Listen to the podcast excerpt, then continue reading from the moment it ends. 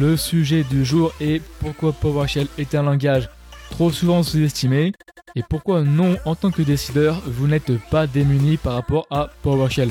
Aussi, avec mon invité, on parle de rétex d'incidents. Mon invité qui est de nouveau Étienne Ladan, certes manager dans un grand groupe du luxe.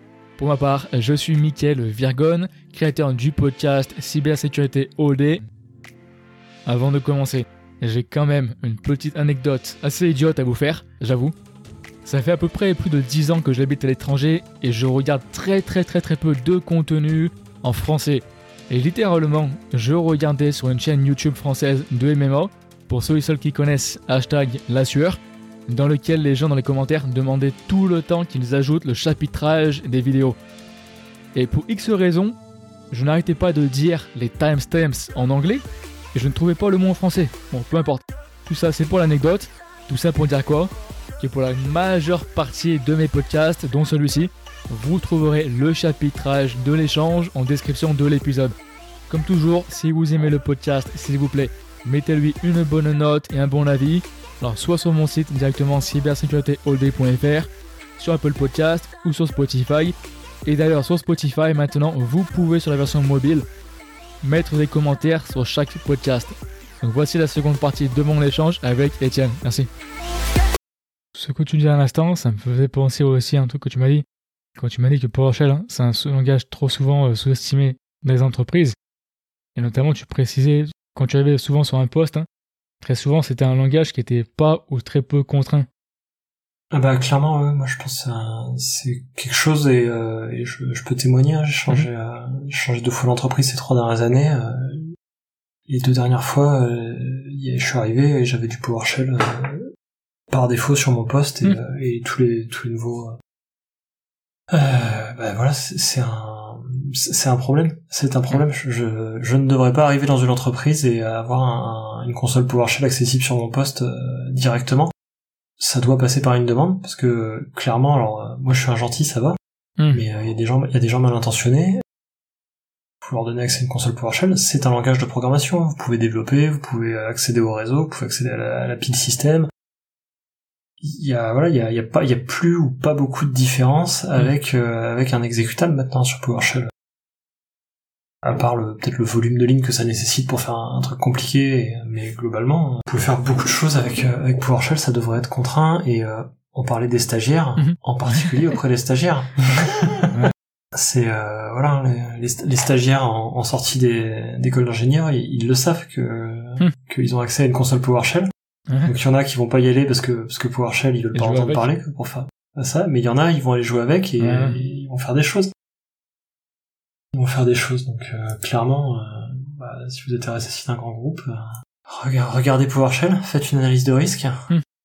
et déployez des contre-mesures pour euh, limiter le- l'utilisabilité de PowerShell dans votre entreprise Mhm. aux gens qui en ont besoin. Sinon, euh, considérez que ça veut dire que bah, l'ensemble de vos salariés ont accès à un langage de programmation Hmm. euh, en deux clics euh, sur leur ordinateur de bureau. Ouais. Peut-être il y a des peut-être il y a des vrais cas d'usage où c'est légitime. J'en ai pas croisé beaucoup. Il y a un point, je voulais re- rebondir dessus.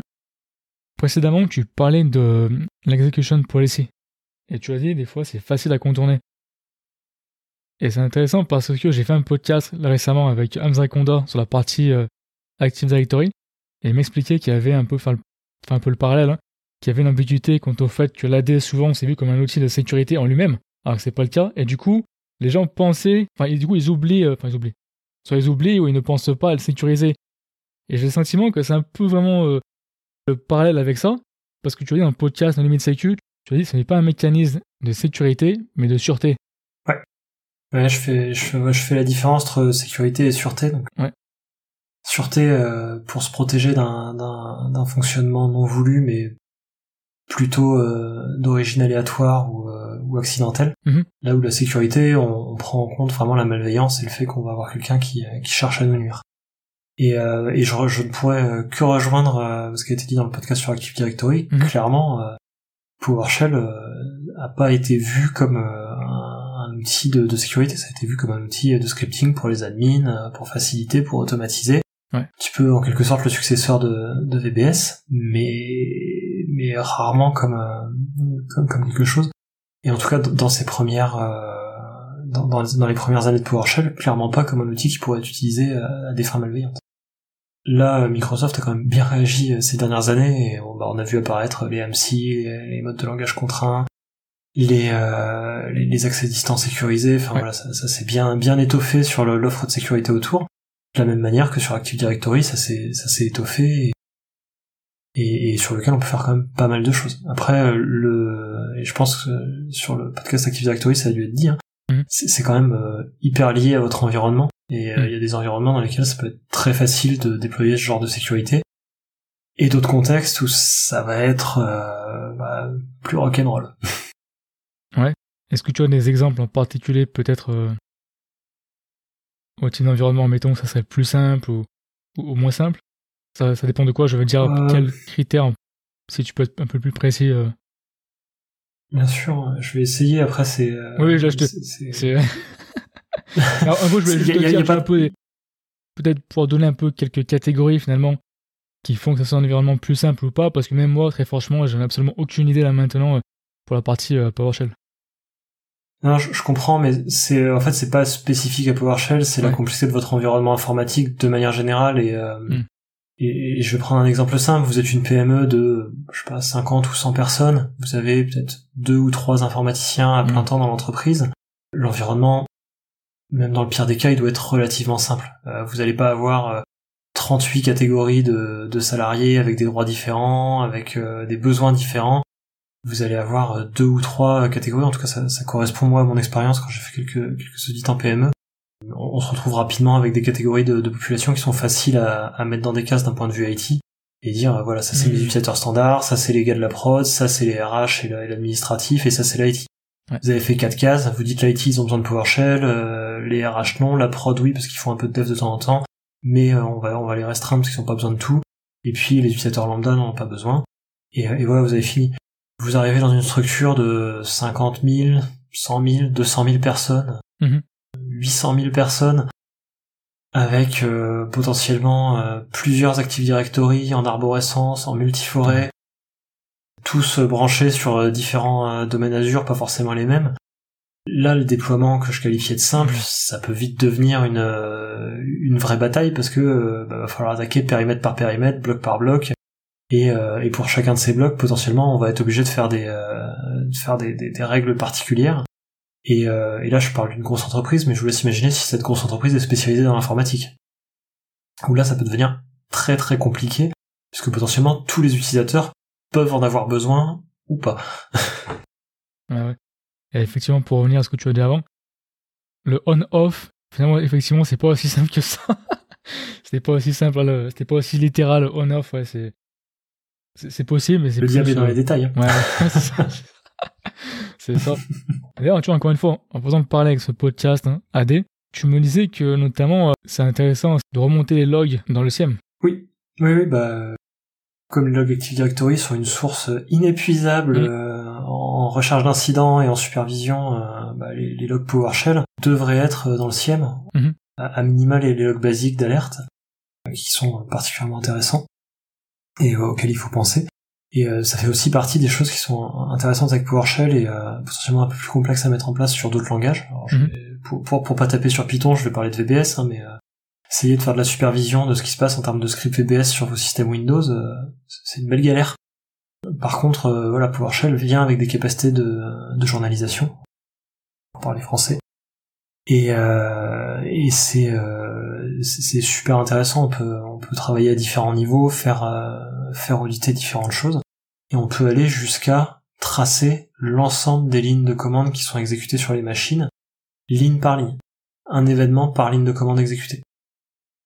Du coup, euh, y compris en rentrant dans le détail, hein, pas juste les, lignes qui sont exécutées euh, par-dessus le script, on peut, on peut regarder tout ce qui a été exécuté en PowerShell sur l'ensemble des machines. Hmm. La contrepartie, c'est que c'est un peu verbeux.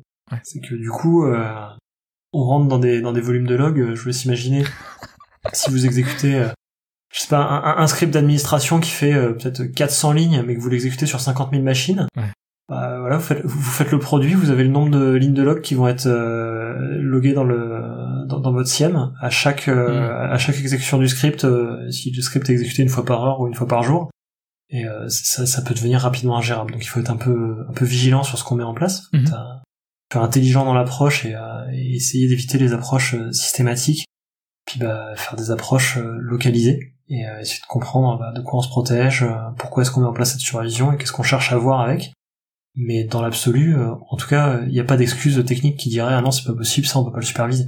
C'est euh... typiquement pour revenir sur, je parlais de, du, du, mode de langage contraint, peut-être mhm. qu'une bonne approche en entreprise pourrait être de dire je déploie le mode de langage contraint partout euh, sur l'ensemble de mon parc. J'estime que c'est une protection nécessaire qui me permet de me prémunir des attaques en PowerShell et donc je désactive la journalisation complète de ce qui se passe sur ces machines-là côté PowerShell. Par contre, sur les 2% de mon parc qui ont l'autorisation de faire du PowerShell, on active la, la supervision et, le monitoring des logs PowerShell à 100%. Ça, c'est typiquement le genre de compromis de sécurité qu'il faut être capable de faire en tant que RSSI hein, dans, un, dans un grand groupe mhm. pour euh, avoir une approche un peu intelligente et pas et pas systématique du, problème que peut devenir PowerShell d'un point de vue sécurité. Ouais. Et en préparation du podcast, hein, tu me disais que le message global, hein, c'est de dire que vous n'êtes pas démuni de PowerShell en tant que décideur. Donc justement, comment... Ah, tu m'excuses, hein, du coup, je t'ai fait passer dans tous les sens, droite à gauche, euh, dans mes questions, mais je voulais rebondir sur tes propos. Mais du coup, j'ai envie de dire, pour les décideurs non techniques, comment est-ce que tu suggérerais qu'ils abordent le sujet? Bah, ça dépend un petit peu du contexte, encore une fois. Réponse d'expert. Ça... et, pour le coup, c'est vrai. Hein. Et pour le coup, c'est vrai. Comme beaucoup de choses, c'est jamais euh, le jour ou la nuit. Hein. Il y a, on va donner trois trois scénarios qui me semblent crédibles. Mhm. Euh, le scénario petite entreprise, le scénario euh, moyen où on commence à avoir des des, des voilà des moyens mais pas non plus euh, pas non plus pas Crésus non plus. Et puis le, le scénario très grand groupe. Dans, dans le scénario petite entreprise, moi je vais être honnête. Mhm. Posez la question à vos administrateurs système vous avez une chance sur deux. Soit ils connaissent, ils vont savoir un peu de quoi ils parlent parce qu'ils sont compétents et ils connaissent Microsoft et voilà, et éventuellement euh, acheter leur mon livre. Je fais un peu de publicité pour qu'ils se forment. Mais euh, voilà, voilà, typiquement, euh, typiquement, euh, posez la question à vos illustrateurs, demandez-leur à quel point ce serait difficile. Ils vont vous faire une analyse sur un coin de table en disant c'est compliqué ou non c'est facile et, euh, et, quasiment vous y êtes. Euh, et, vous allez avoir la réponse très rapidement avec les avantages des petites structures qui ont la capacité à, faire, à prendre des décisions et à pivoter très rapidement sur leurs évolutions. Donc ça, je pense, c'est le scénario le, le, plus simple. Scénario un petit peu plus compliqué, on commence à arriver à des structures d'entreprise qui sont plus complexes. Bah, là, peut-être, ça peut valoir le coup de se faire accompagner. Hmm. En fonction de la taille et de la, de l'appétence euh, à la sécurité et au risque de, des équipes IT, ça peut valoir le coup d'avoir un regard externe pour s'assurer qu'on loupe rien, qu'il y ait quelqu'un qui voilà qui connaisse pas la, boîte et qui euh, et qui pose des bonnes questions, qu'on qu'on passe pas à côté de quelque chose et, euh, et peut-être ici sur ce, ce type d'organisation, ça peut valoir le coup d'avoir un accompagnement et peut-être pas de s'appuyer complètement sur des administrateurs qui peuvent être parfois un peu dépassés par la, taille de l'organisme. Mhm. Et après, on arrive dans le, dans le troisième cas, qui est donc les très grands groupes. Et là, normalement, et, j'espère que pour tous les très grands groupes euh, qui vont nous écouter, ce sera le cas. Normalement, vous avez déjà des process en place, des processus d'analyse de risque, d'acceptation du risque, de, de, gestion du risque, qui vont vous permettre de lancer un, projet avec une étude, une restitution, hmm. au sein de vos équipes, en vous faisant accompagner, en vous faisant pas accompagner. D'un point de vue technique, ça risque d'être probablement les cas les plus compliqués, mais d'un point de vue organisationnel, ce sera probablement ceux où il y a déjà en fait les cadres méthodologiques pour lancer ces études-là et faire le travail. Et d'ailleurs, ton livre, hein, pour le rappeler, Cybersécurité et PowerShell, de l'attaque à la défense du système d'information, aux éditions ENI. Je mettrai le lien en description de l'épisode. Un point qu'on n'a pas évoqué parce que mes questions sont parties dans tous les sens. Tu me proposais aussi de donner des exemples de, de rétextes, hein, d'incidents. Je sais plus ce que je voulais parler dans cette partie-là. ouais. Non, mais du coup. Euh... Attends, je, prends la liste. Ouais. Euh, tac, tac, tac. C'était dans l'attaque, c'est ça? Dans la, ouais, dans la première, on avait juste aussi des, euh, des retours d'incidents, mais bon, si tu n'en as pas, on peut passer sur autre chose. Non, non, non mais il faut, euh, il faut, il faut que je, attends, il faut que je me remette dedans. Ouais. Euh, je peux te parler de tac tac tac. J'ai chopé l'été dernier un boot-script sur le PC d'un pote, c'était assez rigolo en PowerShell. Et qui faisait de, il faisait de l'auto-chiffrement du script, c'était assez sympa. On peut parler d'Emotet que j'évoque dans le bouquin, comme ça ça fait le lien. Ouais. Et on peut parler de Mimikatz qui existe en version euh, en version packagée PowerShell. Tu peux, ouais. Yes. Vas-y. Ouais. Du coup, ouais, ouais, pour des euh, pour des, des vrais cas d'incidents euh, qui existent. Alors, je, je vais Mhm. commencer par un, un cas que j'ai rencontré dans ma vie personnelle, pas dans ma vie pro. Euh, J'en j'en ai fait un article de blog d'ailleurs. euh, pour, pour les plus curieux, ils pourront le retrouver sur geekery.org. Mais euh, il y a, ça devait être l'été dernier. Euh, J'étais chez un pote qui me disait qu'il avait, euh, il avait du, du- voilà, des lenteurs sur son PC, il comprenait pas. Euh, donc j'ai un peu regardé, j'ai fait, j'ai fait, j'ai fait mon analyse, euh, mon analyse cyber de base. Et euh, donc j'ai regardé ce qui était en auto-exécution au démarrage, j'ai remonté un, un, un script un peu, euh, un petit peu, un petit peu chelou, il sentait pas bon celui-là. Euh, et effectivement, le, le script était rigolo parce que il, il commençait avec un bloc de, de code qui disait euh, ce script est sous licence, vous n'avez pas le droit de le regarder. euh, merci. Pas bon déjà. Donc c'était assez, assez, assez curieux. C'était la première fois que je voyais ça sur un script. euh, voilà. Et le, le, le deuxième, le- la deuxième partie du script, euh, le script faisait 5 lignes, c'était en gros euh, invoquer le code déchiffré d'un fichier texte. Mhm. Avec la clé de chiffre, avec la clé de chiffrement euh, indiquée dans la dans la ligne de commande. Donc, euh, donc, du coup, bah, très facile à déchiffrer. Euh, il suffisait de remplacer le, le, le- lancer le code par écrire le code et, euh, et en fait ça vous donnait le code en, en clair. Mhm. Et effectivement, c'était un petit malware, c'était un, un, un petit remote access tool qui était euh, qui était installé sur le poste, Ouais. qui était en pure PowerShell, Mhm. qui était en voilà en, en pure PowerShell, qui était lancé au système euh, par une tâche planifiée et euh, au démarrage du système. Et, euh, et, et du coup, il, il utilisait les fonctions de chiffrement de PowerShell pour euh, auto auto déchiffrer le code au lancement. Donc il- voilà, ça permettait de bypasser la plupart des antivirus qui du coup arrivaient pas à lire le fichier qui était exécuté, ils n'arrivaient pas à rentrer. Et, euh, et, et c'est tout. Et, euh, et voilà, le, le, le- code était euh, relativement simple. hein, le, le petit remote access tool, c'est- ça devait faire peut-être 200 lignes ou 300 lignes euh, pour prendre la- l'accès sur la machine avec des fonctions de base. Et, euh, et, et ensuite, ça installait un, pour, pour revenir à- au point de départ, Ouais. ça installait un, un mineur de Bitcoin euh, qui utilisait les, les fonctions de la carte graphique sur le sur l'ordinateur. Et, du, coup, c'est pour ça que le copain euh, était euh, en difficulté avec euh, avec bah, ses jeux vidéo notamment, c'est que bah, il y avait un mineur de Bitcoin qui utilisait toutes les toutes les performances de sa carte graphique. Ah ouais. euh, qui, bon, par contre, le, le mineur lui n'était pas en PowerShell évidemment, c'était un c'était un programme euh, classique.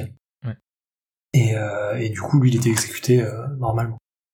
Et euh, donc ça, c'est un, un exemple voilà, qui montre que bah, typiquement dans une attaque, l'attaquant Mm. se servait, euh,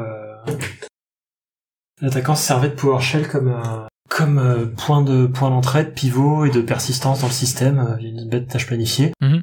Et voilà, c'est il avait fait une, une petite une petite mécanique d'obfuscation juste pour euh, éviter de, de se faire repérer.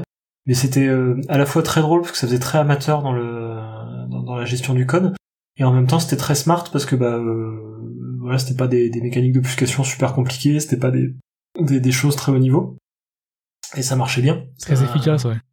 c'est ça très efficace pas oublier hein, je, je dis souvent dans mes formations que les, les attaquants il y en a beaucoup c'est des businessmen Ouais. bah voilà hein. Là euh, bon retour sur investissement le gars il minait du bitcoin euh, sur la carte graphique et il avait développé 200 lignes de PowerShell C'est ça. Et t'as un bon PC Bah tiens, vas-y.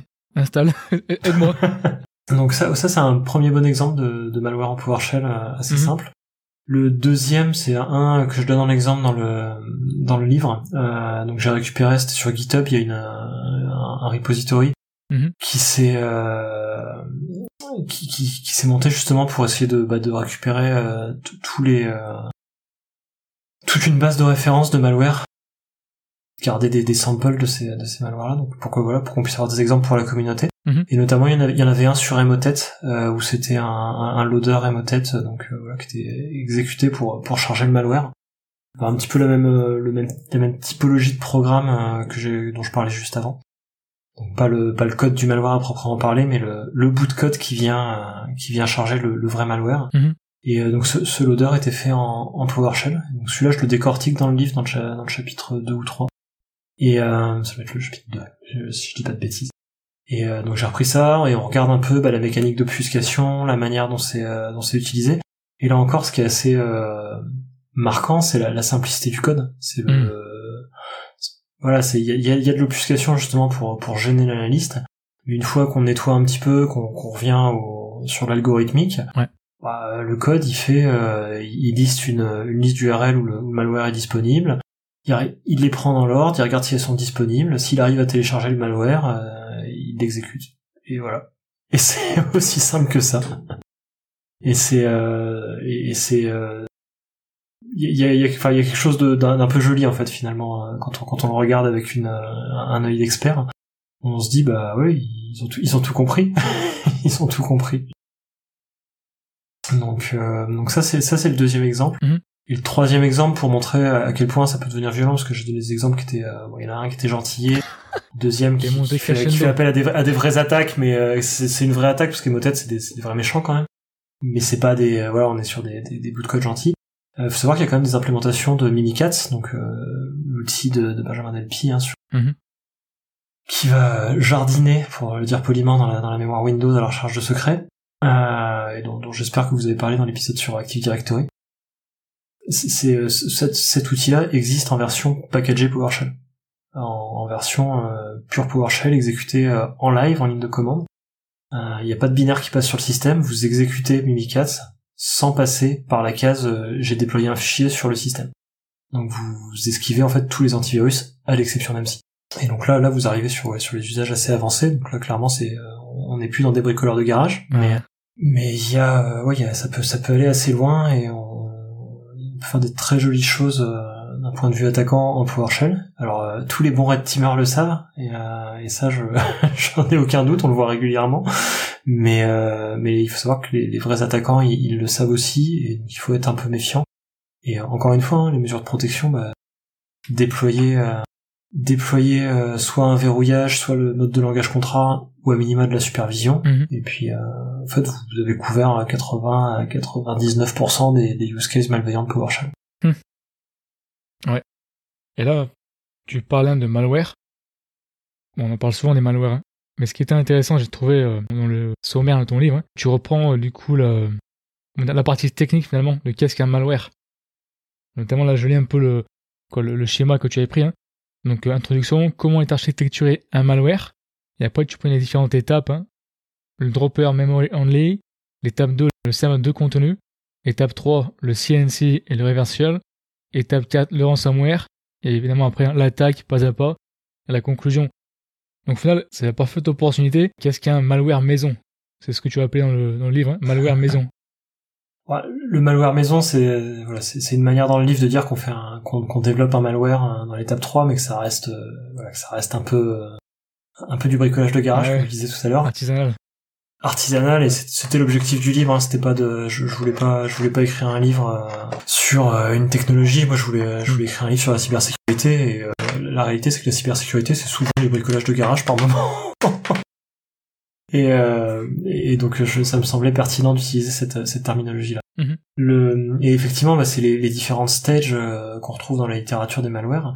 Et donc j'ai reproduit dans mon livre. Parce qu'il faut comprendre, c'est que le- les malwares d'il y a, y a 20 ou 30 ans, qui étaient euh, bah, des, des blocs monolithiques de code, d'exécutables qui étaient envoyés et qui tournaient, on commence à en voir de moins en moins. Les malwares aujourd'hui, c'est des vrais petits logiciels euh, bah, avec euh, des, des centres de contrôle commande qui sont là pour les piloter, des, liens réseau, des modules qui vont charger, décharger au besoin. Donc on, a des, euh, bah, c'est des, c'est des vrais petits, des vrais, petits softwares en fait, hein, tout simplement.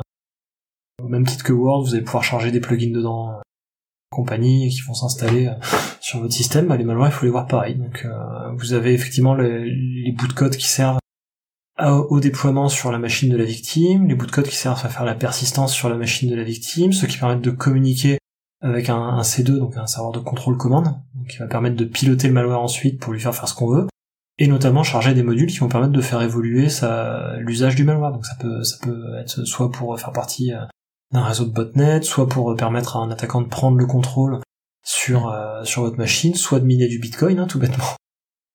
Euh, voilà, et on va retrouver ces, ces différents modules qui vont charger et se nettoyer par le par ce petit cœur de malware euh, qu'on retrouve. Donc effectivement dans, dans le livre, bah, j'en dév- j'en développe un en, en pure PowerShell, en- voilà pour euh, pour montrer qu'on peut charger des modules. Et on va jusqu'au jusqu'au chiffrement de, de la machine et, euh, et au changement du fond d'écran euh, dans, dans le cadre de l'exercice. Mais euh, mais ça permet de voilà de, et de montrer en fait ces différentes étapes, de développer les, les différents blocs et de faire comprendre de manière un peu didactique à, bah, voilà, par exemple, à un étudiant les, euh, les intérêts et, le, et la manière dont s'architecture ces, ces outils-là. On est, on est très loin des, des I Love You d'il y a 30 ans et voilà, qui, que, que même moi j'ai pas vraiment connu en vrai. Ouais. Du coup, je t'ai fait passer dans tous les sens avec mes questions, mais je pense qu'on a à peu près fait le tour. Euh, juste pour conclure, c'est quoi un petit peu, tu vois, l'idée forte à retenir? Et je vais te donner peut-être une suggestion, hein, une chose que tu m'as dit. Tu m'as dit PowerShell, c'est une opportunité et un risque de l'avoir dans ce récit. Donc je sais pas si c'est ta, si ça va être ton choix pour l'idée à retenir, mais en tout cas, euh, c'est une suggestion. Bah, euh, je, vais, euh, je, vais essayer de, de, faire une conclusion en, plusieurs, en plusieurs points. Ouais. Le, le, premier point et, euh, et ça c'est, c'est plus peut-être presque un regret mm. que je, souhaiterais transmettre à la communauté cyber. Mm-hmm. je rencontre encore beaucoup de gens et même si c'est de moins en moins, mais j'en rencontre encore beaucoup qui ont une une posture de principe autour des solutions bah, de Microsoft ou des éditeurs en disant que bah, comme c'est PowerShell c'est mal et et c'est voilà il faut pas s'en servir parce que c'est pas un éditeur J'aimerais partager quand même que ça reste, de mon point de vue, faux. PowerShell, c'est une belle techno qui, mhm. qui, voilà, qui techniquement a, a, de la, a de la valeur et, euh, est intéressante. Et comme tu le dis, bah, c'est un risque parce que euh, il y a mhm. plein de gens qui s'en sont rendus compte que c'est une belle techno, que ça a plein d'usages intéressants. Et euh, c'est aussi une opportunité parce que, mhm. que ce soit pour nous en tant que défenseurs en cybersécurité, mais je parle aussi à tous les administrateurs système du monde là. Ouais. PowerShell, enfin, vous faites des super trucs avec PowerShell. On peut, on peut vraiment développer des interconnexions avec plein de choses. Et, euh, et on peut vraiment se simplifier la vie et se changer la vie au quotidien en remplaçant quelques actions qui sont euh, récurrentes, pénibles ou rébarbatives par un petit développement PowerShell qui peut être un peu sexy, agréable à faire et à maintenir, et sur lequel on, voilà, on, on souffre pas trop. Donc euh, voilà pour le risque, voilà pour l'opportunité, mais le, message c'est euh, faites pas l'impasse dessus par principe. Mhm. Après, euh, après, après, après, après, donc, sur quoi je peux réagir? C'est pas mal, non? Oui, oui, c'est pas mal. Après, c'est plus pour ça, c'est fois que tu avais une idée en particulier ou un point qu'on n'avait pas évoqué, éventuellement qui mériterait d'être d'être mis en avant, mais si tu n'en as pas, il n'y a pas de souci. Hein si vous êtes curieux, c'est bien, c'est que vous faites de la cybersécurité, et si vous êtes très curieux de PowerShell, ben, vous avez euh, d'excellents ouvrages qui ont été... Euh, aux éditions Eni. aux éditions Eni qui ont été faits sur le, sur le sujet, que ce soit euh, bah, pour vous, pour apprendre, et je pense notamment au livre d'Arnaud, et si vous êtes vraiment typé sécurité, ben, jusqu'au mien. Ouais. Nickel. Du coup, après, je vais couper l'enregistrement, mais en tout cas, je te remercie, hein, Étienne, d'avoir pris le temps. J'y vois un peu plus clair sur le sujet. Avec grand plaisir, Michael. Merci pour l'invitation.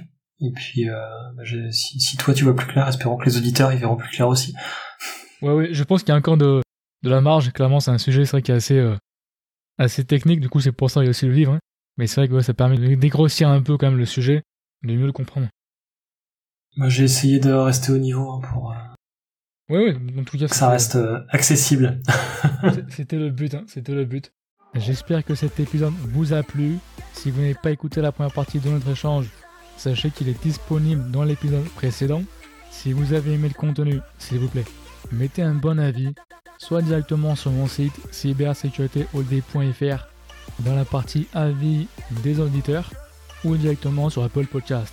Déjà un, pour moi, ça fait super plaisir de lire vos avis positifs et en plus, ça permet de faire grandir le podcast en le faisant découvrir à plus de personnes. Pour plus de contenu de curation associé à chaque podcast, inscrivez-vous à ma newsletter gratuite que vous trouvez soit en description de l'épisode ou sur mon site directement. Je vous remercie et puis passez une bonne semaine.